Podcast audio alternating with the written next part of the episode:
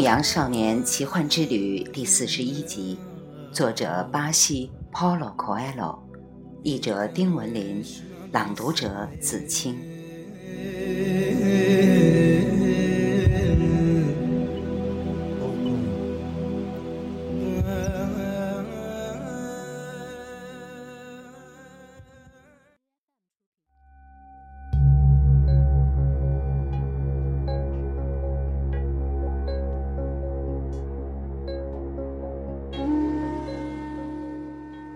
第二天，男孩爬上军营附近一块巨石的制高点，哨兵们放他过去了。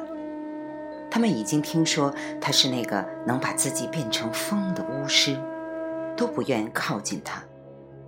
除去这个原因，沙漠也是一道不可逾越的天然城墙。第二天下午，男孩一直凝视着沙漠。他倾听自己的心声，沙漠听见了他的恐惧。他们用的是同一种语言。第三天，指挥官把他手下的重要官员都召集在一起。咱们去看看那个能把自己变成风的男孩。指挥官对炼金术士说：“好吧。”炼金术士回答：“圣地亚哥把他们领到前一天他去过的地方，请他们全都坐下。要花费点时间。”男孩说：“我们不急。”指挥官回答：“我们是沙漠里的人。”圣地亚哥开始观望前方的地平线。远处有绵延起伏的山岭、沙丘、岩石，还有顽强生长着的匍匐植物。眼前就是沙漠，他已经在沙漠里走过了几个月。即便如此，他也只了解其中很小的一部分。遇见了一个英国人，商队和部落之间的斗争。还有一片有五万棵椰枣树和三百眼水井的绿洲。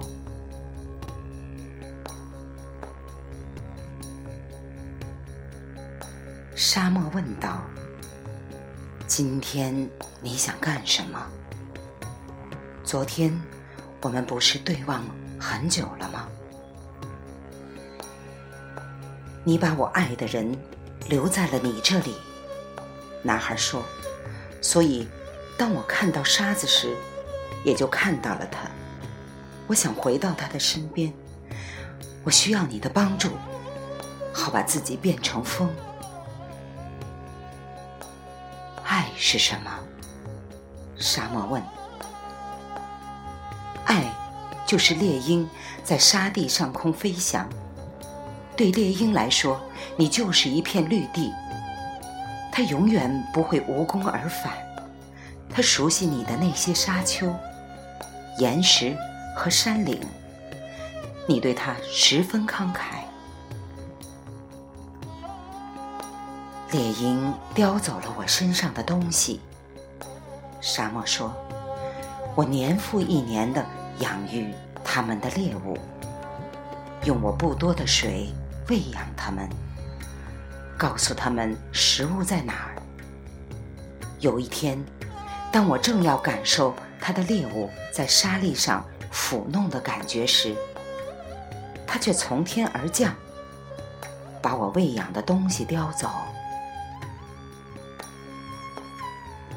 可你正是为此目的才养育猎物，男孩说，是为了喂养猎鹰。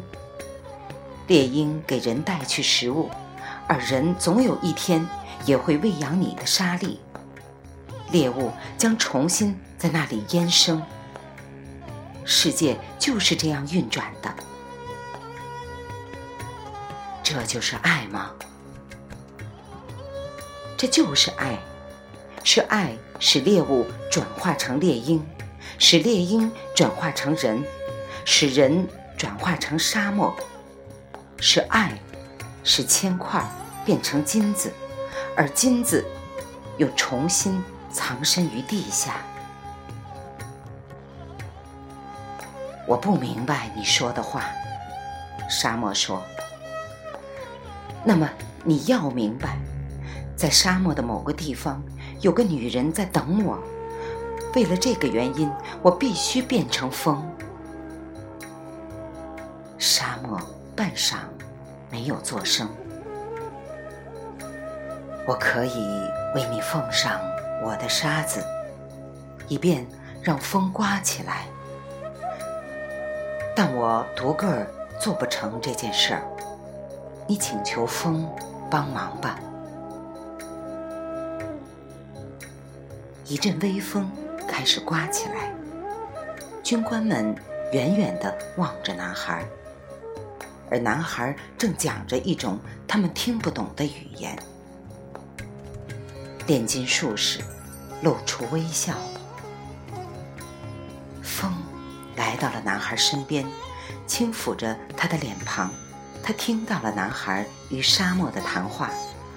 风一向无所不知，它吹遍全世界，没有起始之地，也没有终结之处。请帮帮我，男孩对风说。有一天，我曾从你那里听到了我心上人的声音。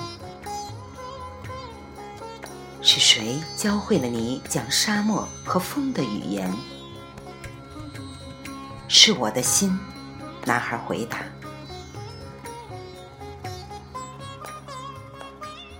风有许许多多名字，在这里，它被称作希罗科风。阿拉伯人相信。他来自被水覆盖的地区，黑人便住在那里。在遥远的男孩的故乡，他被称作地中海东风，因为人们相信他带来了沙漠的尘土和摩尔人厮杀时的呐喊。也许，在更为遥远的牧场上，人们会认为风起于安达卢西亚。但是，风来无缘起之地。去无消失之所，因而比沙漠威力更大。未来的某一天，人们可能会在沙漠里种树，甚至养羊，但永远控制不了风。你不可能成为风。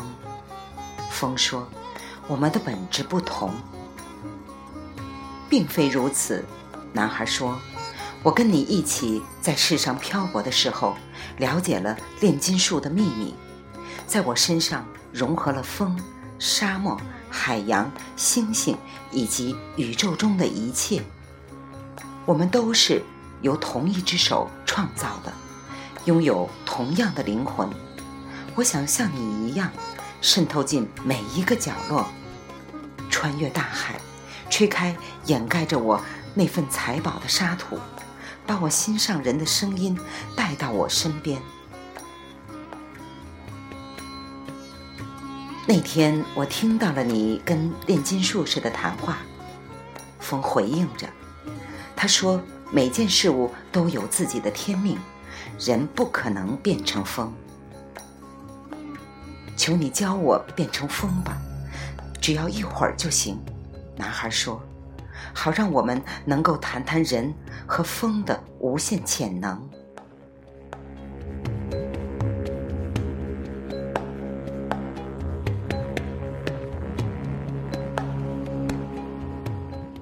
《牧羊少年奇幻之旅》第四十一集，作者巴西 Paulo Coelho，译者丁文林，来自电台轻音耳语子青分享，欢迎订阅收听。